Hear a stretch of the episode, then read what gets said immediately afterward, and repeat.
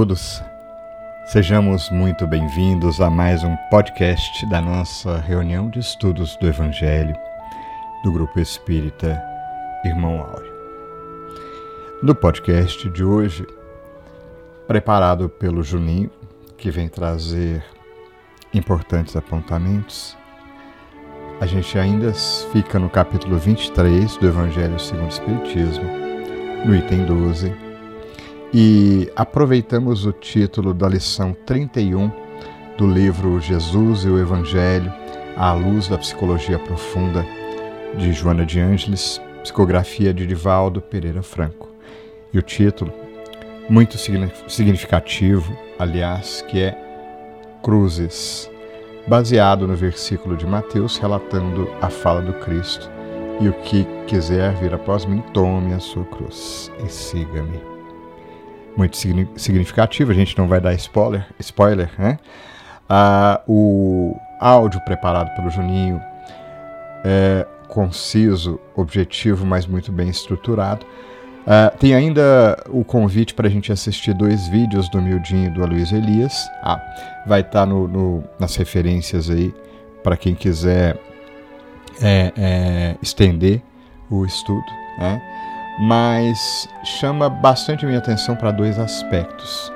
Primeiro, a significação profunda da cruz. Na verdade, uma ressignificação, porque a cruz, tida como instrumento máximo de martírio, como pena máxima pelos romanos, uh, assumiu nos séculos vindouros depois do Cristo outro significado bem mais profundo para todos nós, e essa é uma reflexão bastante importante.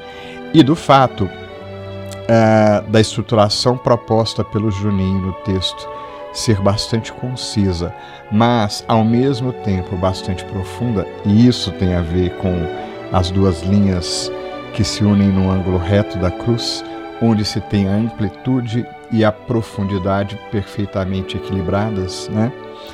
Nos chamou a atenção uh, de alguma coisa que nós sempre buscamos aqui no nosso podcast, que é buscar através do estudo e através da reflexão nos mantermos fiéis tanto ao caminho proposto pelo Cristo, quanto à proposta da doutrina espírita, que é através dessa busca de mergulhar em si mesmo, no eu, mantendo a fidelidade ao Evangelho, sobretudo, e aos princípios trazidos pela espiritualidade maior nessa imensa equipe e compilados por Allan Kardec, que isso constitua o nosso caminho uh, indicado por Jesus e iluminado pela doutrina espírita. Esse é sempre o nosso compromisso. Além do convite que a gente faz para que você embarque nessa jornada conosco. Né?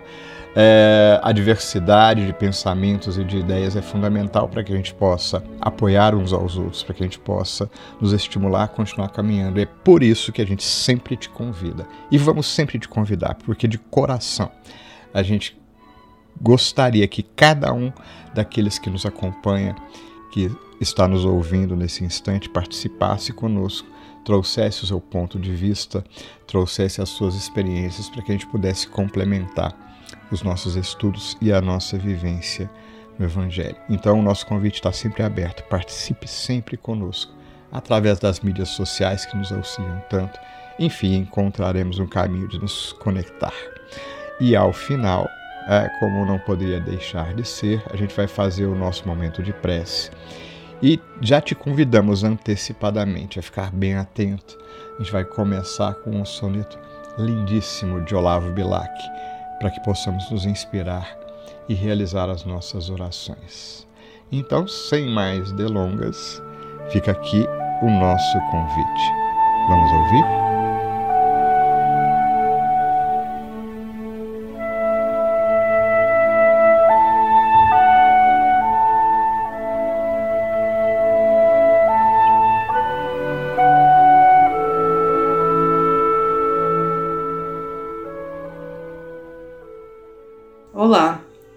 Aqui quem fala é o Júnior.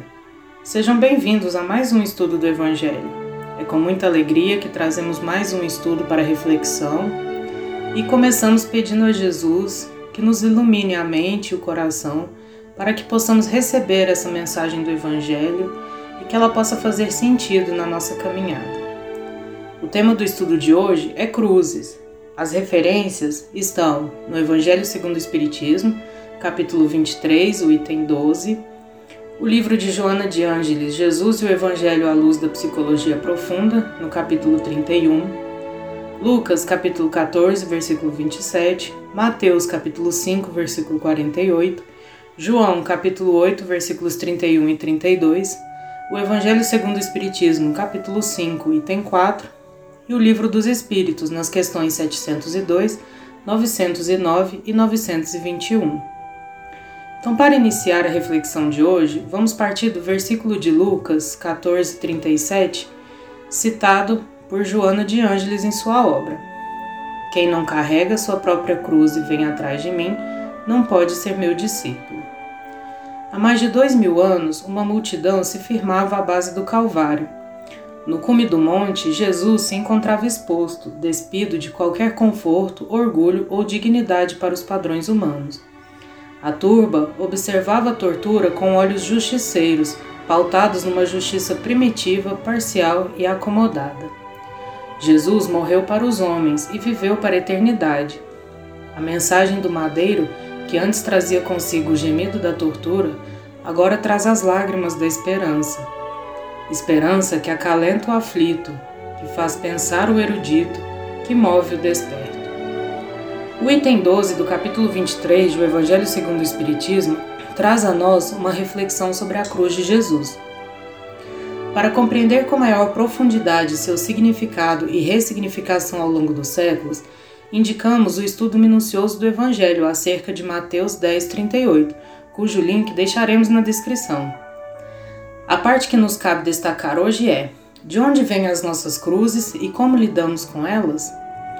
Para iniciar, vamos nos entender como construtores da cruz. Logo no início do capítulo 31 do livro Jesus e o Evangelho à Luz da Psicologia Profunda, Joana de Ângeles nos diz que os seres humanos transitam no seu processo evolutivo invariavelmente crucificados aos problemas que elaboram para eles mesmos.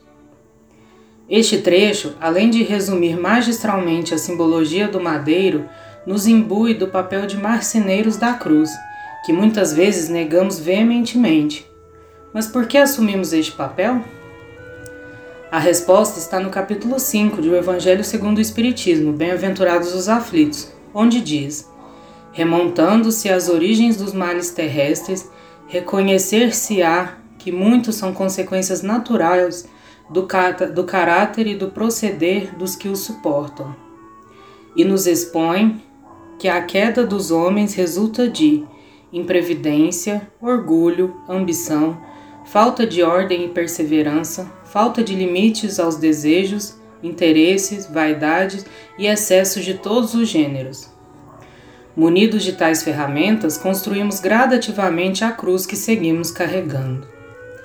Ao longo dos séculos, a humanidade tem se mostrado apta à perpetuação dessa crucificação e, na mesma intensidade, a espiritualidade superior tem nos intuído e orientado a romper com essa condição viciosa e degradante. O preparo para a vinda de Jesus à carne foi um grande exemplo dessa disposição a nos auxiliar no processo libertatório. Jesus, o Filho de Deus, mensageiro da Boa Nova, nos trouxe as palavras de vida eterna e foi retribuído com o Calvário. Mas por que crucificamos Jesus? As mudanças de conduta propostas por Jesus rompiam contradições e exigiam um esforço para domar as más tendências trazidas por um modelo de pensamento superficial e mecanicista. Sobre a lei de conservação, Kardec pergunta aos espíritos na questão 702: É lei da natureza o instinto de conservação? E os espíritos respondem: sem dúvida, todos os seres vivos o possuem qualquer que seja o grau de sua inteligência. Nuns é puramente maquinal, raciocinado em outros. O instinto maquinal ou automático inconsciente resulta neste modelo de pensamento que crucificou o Messias. Não podemos dizer que o retorno de Jesus aos espíritos deixou a humanidade da mesma forma. Podemos dizer que seu evangelho transformador fez nascer uma partícula crística em nosso ser. A noção de que podemos melhorar, de que somos perfectíveis, podendo alcançar patamares elevados. Mas o que nos falta para tal? Essa pergunta, o Livro dos Espíritos nos traz uma resposta bem objetiva. Quando Kardec pergunta aos espíritos na questão 909, pode sempre o homem, pelos seus esforços, vencer as suas más tendências? E os espíritos respondem: sim, e por muitas vezes fazendo esforços bem pequenos. O que lhes falta é vontade. A vontade é o componente fundamental da transformação. Quando Jesus reúne seus discípulos e lhes explica que segui-lo representava perder a liberdade, lhes abre os olhos para o esforço que seria necessário para realizarem o trabalho de renovação espiritual proposto por ele, a fim de tirar o homem velho das sombras da ignorância. Quanto a este teor libertador, Joana de Ângeles bem expõe que a sombra que dificulta a visão da plenitude do ser comprasse com as conquistas momentâneas, anestesiando os centros do discernimento que detecta a fugacidade terrena, e que o Evangelho dilui com o esplendor majestoso do seu conteúdo moral e libertador. Assim, concluímos que a construção da cruz de nossa de cada dia se dá pela não observância e apropriação dessa verdade libertadora. Se dá pelo apego ao velho eu, envolto nas sombras da iniquidade, que nos mantém num estado de confortável torpor, reduzindo a marcha do nosso progresso espiritual. Retornando nas palavras de Jesus contido em Lucas 14, 27, permanece o questionamento. Se a cruz é algo negativo que criamos com nossas más tendências, por que Jesus determina que quem não carrega sua cruz não poderá ser seu discípulo? Não deveríamos nos libertar do que produzimos de mal? Para responder essa pergunta, vamos analisar qual é a cruz do desperto, da pessoa que desperta para a verdade. Para assimilar melhor a determinação de Jesus, precisamos considerar a ressignificação da cruz trazida por ele no Calvário. Acompanhando sua passagem pela terra, vemos que seu trabalho foi o que o levou ao Calvário. Lembre-se dessa palavra, trabalho, ela é importante. Na literatura espírita é exposto em diversos momentos a importância do trabalho para a renovação do ser, e à luz do Evangelho não nos basta trabalhar, é necessário trabalhar contra a correnteza das satisfações materiais. Quanto a isso, Joana de Ângeles diz que é óbvio que essa decisão lhes importará cruzes de tormentos vários, no lar, em razão das conjunturas egoísticas dos familiares, no grupo social, acostumado a desfrutar dos gozos que lhes são dispensados, no trabalho profissional, onde os interesses giram em torno do poder e do ter, e do ter. A partir do modo como encaramos essa cruz, ela pode nos servir de âncora, atravacando nosso progresso, ou, como também diz Joana, podemos transformá-la em asas de ascensão, identificando os madeiros de dor e de sombra para alterar-lhes a constituição. É fazer do limão a limonada, como diz o dito popular. O verdadeiro discípulo desperto é evidenciado por essa resiliência que não se fixa no vitimismo limitador do homem velho e se, e se transforma a cada dia num ser de bem. Carregar, portanto, a cruz é não se submeter às imposições mesquinhas de quem quer que seja, tornando-se livre para aspirar e conseguir, para trabalhar e alcançar metas da autoiluminação, tendo como modelo Jesus, complementa Joana de Ângeles. Mas será que podemos progredir assim? Claro! Portanto, sede vós perfeitos, como perfeito é o vosso Pai Celestial. Está em Mateus 5,48. A partícula crística a qual nos referimos anteriormente é essa perfectibilidade, o caminho aberto ao crescimento, cuja trilha só depende da nossa vontade. Para finalizar, Kardec pergunta aos espíritos na questão 921: Concebe-se que o homem será feliz na terra quando a humanidade estiver transformada. Mas enquanto isso não se verifica, poderá seguir uma felicidade relativa? E os espíritos respondem: O homem é quase sempre obreiro da sua própria infelicidade. Pela prática da lei de Deus, muitos males pode forrar-se, proporcionando a si mesmo felicidade tão grande quanto o comporte em sua existência grosseira. Peguemos, pois, a nossa cruz e sigamos com fé rumo ao Pai que nos aguarda de braços abertos.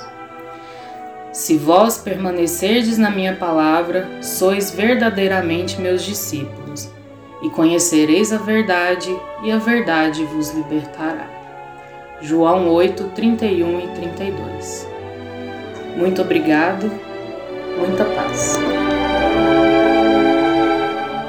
E nós lhe convidamos a buscar a oração, a prece do fundo do nosso coração nesses instantes para nossa inspiração, nos lembramos do soneto de Olavo Bilac, que compõe o livro Parnasso de Além Túmulo, intitulado A Crucificação.